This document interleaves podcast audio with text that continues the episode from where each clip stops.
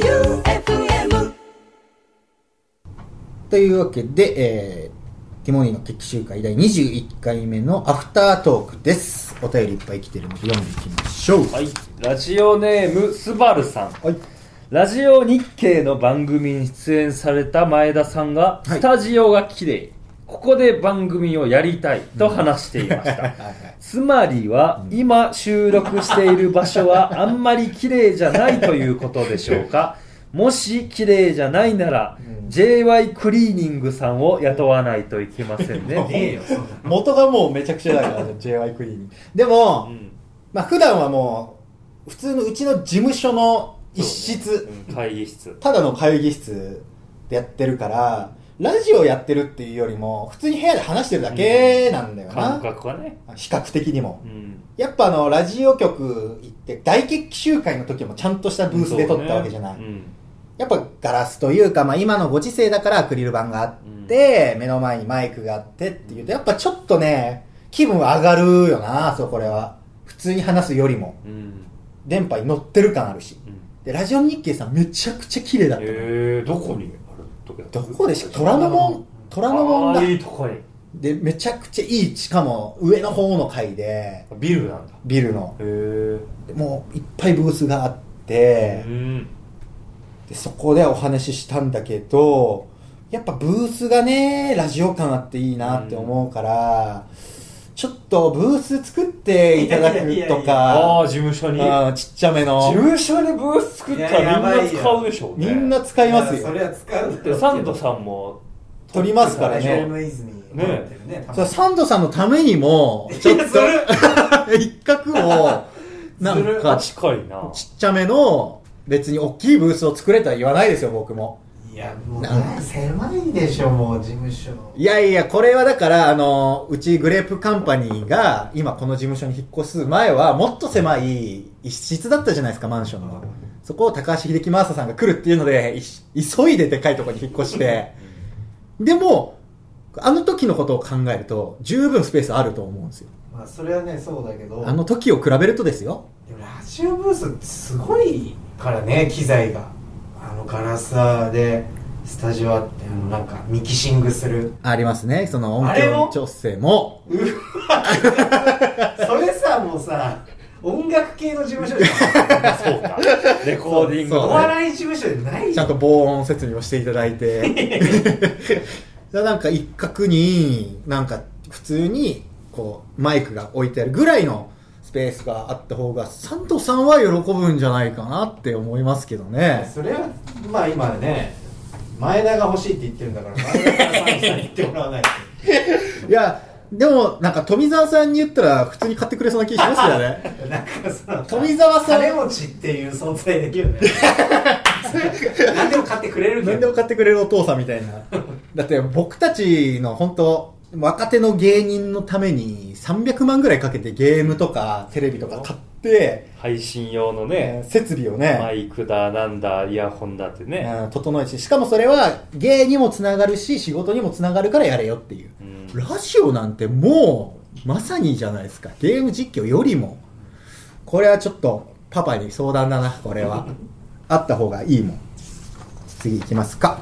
えーラジオネームヨッピーさんはい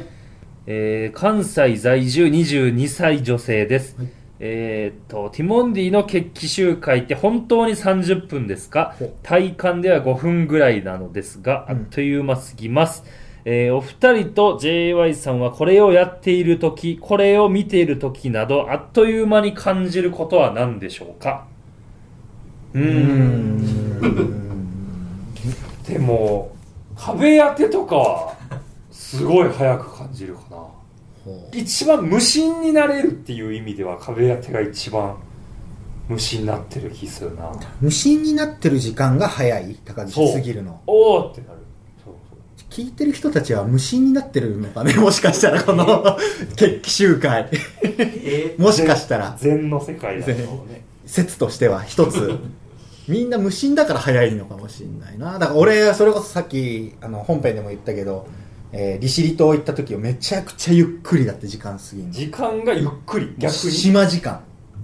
もうどめっちゃぼーっとしてゆっくりしてであ全然まだ時間あるじゃんってういう、ーんおしだから仕事もなんか2か所ぐらいロケをまず島で着いた瞬間9時に着いてうんパンパンって2か所でやったんだけどまだ午前中でそれでうーんでもちゃんとまあ1時間2時間こうやってたはずなんだけどなと思うんだけど心地いいから長く感じるっていうパターンもあるってことねねじゃあそうう、ーんでなんかこう情報量がうんないようであるというか景色めちゃくちゃいいから楽しんで見てられるというかこうずっと集中してうんぼでも集中してんだけどぼーっとしてるみたいな島時間だないわゆるだからでもなんだかんだ確かにこう朝からさ、うん出かけて夜までいろいろさなんか観光だなんだ行った方が一日長かったなって感覚はあるよね要は長く感じたってことじゃないそうね情報を得た方がうん俺らも仕事、まあ、もちろん長い日もあるけど、うん移動時間込みで長く感じてるだけで、やうんっぱ集中して仕事パッてやってる時は意外とそんなだしね仕事してる時間そのものは、そうねまあ、冒険少年の島は知らないけ どああれすっごい長く感じるね島時間だ それは島時間だろうねってこと は JY さんはそれか無心じゃない可能性ありますけど JY さんはどの時が時間経つの早いですかうわあでも YouTube を撮影してる時ははい俺もそのマネージャーというよりかはそのスタッフ一味みたいな立ち位置でやってるから、い半分出演者ですからねもうや出演はしてないけけど結構ちょろちょろ出てますからそのなんかこ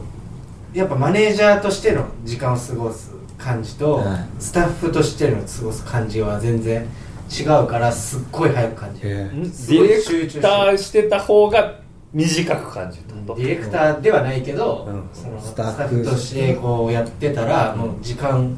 すごい集中するから、うん時間とかあんま気にしないはういーん島時間じゃなく逆に早いああっという間手も時間で気持ちもっと時間欲しいってなったそうねあもうこんな時間かやばいやばいやばいなるほどうんね段取りがでもみんながよく言うのは深夜に携帯いじったらいちいちあっという間に1時間とか言うなだからあのゾフィーの上田さんは SNS 離れ断食っうんええしてんのて言ってたええもうアプリ消してツイッターとツイッかター、えーインスタ全部のへー SNS 消してただ投稿だけできるアプリがあるんだって見ることはできないけどえそれで投稿だけその告知とかええしてでそしたらめちゃくちゃ一日長くなったって言ってたわ長くなんだそその見る時間がなくなるからんだいいって言ってたわデトックスだ SNS デトックスへえもう引き算の時代になってんだそうあの多すぎて浪浪費しちゃってるっていうはこういうのもあるんですよなだから時間の過ごし方結構ねみんな考えるといくらでも長くしたり短くしたりできるんだろうねあうんあっという間ってだからティモンディの決起集会があっという間って、まあ、ある種いいことではあるんだけど多分集中して楽しんで聞いてくれてるからうん長く聞きたいんであれば聞く場所を変えるとかするしかないだろうな変わる それ情報量を多くしたら長く感じるってことかっていうことでってことねえそういうことでしょまあ、環境を変えてみるとか、情報量が少ないラジオってこと情報量は絶対少ないとは思うけ ど、それは。い短く感じるってこや、多く楽しいからそうね短く感じるっていうじゃあ情報量少なく楽しくないラジオだったら長く感じるっていうあそうだからティモンディはがい楽しくなければいい、いや いやいや、そうだ長時ね。間そうだね。に感じるに長時間、い や、長時間が一番目的じゃないですからね、その 第一の僕らの。でもまあね、こういう調整を。楽しまない心を持ったら、楽しめないからね、ちゃんとと。そうね本当そうようん楽しもうとしてくれてるから楽しんでくれてるだけでそうそううん又吉さんがめっちゃいいこと言ってたのが、うんその面白くないって思ったり感じたりするのは自分の感性が乏しいだけだって言ってるのね、うんそうだろうね絶対面白いと思う人がいるから、うんいやそれは本当そううんだからこの人も感性豊かなんだなヨッピーさんはありがたいことに捉え方ってことでしょ、うんそれはそうだね幅広く楽しんでもらえてるっていうのはありがたいよなということでじゃあもう一通だけいこうかなはいえーラジオネームちゃこさん、はいえー現在20歳の娘は高卒後うん緊急病院で理学療法士として活躍するという夢を叶えるため専門学校へ進みあっという間に就職を決める時期となりましたああもう今就活中か先日実習先の病院から働かないかと言っていただいたのですがおおすごいじゃんそこは娘の希望とは違う分野の病院ああねあるねそういうの自分の夢を追うか目の前にあるチャンスをつかむか高岸さん前田さんは人生の岐路に立った時何が一番の決め手となりましたかまた親の立場から何を言ってあげればいいでしょうかなるほど、ん俺だったら誘いに乗るねほうなるほどね誘い必要としていただいた方っていうのも、うん誘ってくれるかどうかはその瞬間にしかないけど、うんその今誘ってくれてる選択肢って今しかないけど、うんやりたいところでの就活っていつでもできるしねなるほどねだから別にやめてもいいぐらいの気持ちでうん誘いに乗ってやってみて違うなって思ったらもともとやりたかった B をやってみてもいいんじゃないかなっていう、うん意外とこれ望んでたもんじゃないんだけどなってものがすごい良かったりもすることあるからうんね、うんでこの子の場合だったら俺は最初にも乗っちゃうかな、うん誘いにとりあえず乗ってみるうんうんでダメだったら別にやめたらいいって感じかな、高岸はどうですか、まあ、これ細かいことはね、この方の感性と状況はね、全部を分かってるわけじゃないから、ね言い切れないけど、まあ、最初に絶対言えるのは、どっちを選んだとしても、この娘さんの捉え方次第で、もう正解につなげることができるから、そうか親かこの人はそう、どっちを選択しても間違いではない。うんこれは先に言ってあげた方がいいし、僕は伝えたいですね、娘さんに。でその中でやっぱ自分がどうなりたいか、やりたい方、自分の心が素直な方っていうのは結果多分分かってることだと思うから、その中でもやっぱ知らなかったジャンルに行って、興味なかったジャンル行って惹かれることも絶対あるし、ゼロじゃないようなんゼロじゃないし。で、希望通りのところやっぱ行くんだって決めて、進んだ道も絶対いいとは思うから、そこはもう本当、こっち行けとは僕は言い切れないけど、まあ、親だしね、うん余計にねそうもう捉え方でどっちも正解にはできると思うんで、そこは言って、伝えてあげてください。どっちも正解だよって言ってあげるってこそうとですはい。なるほうんど、ということで、えー、ティモニーの決起集会第21回のアフタートークは以上になります結構ねまだまだ来てるから読みたいところなんですが、またアフタートーク、えー次回もあるのでその時にたくさん読んでいきたいと思います、はい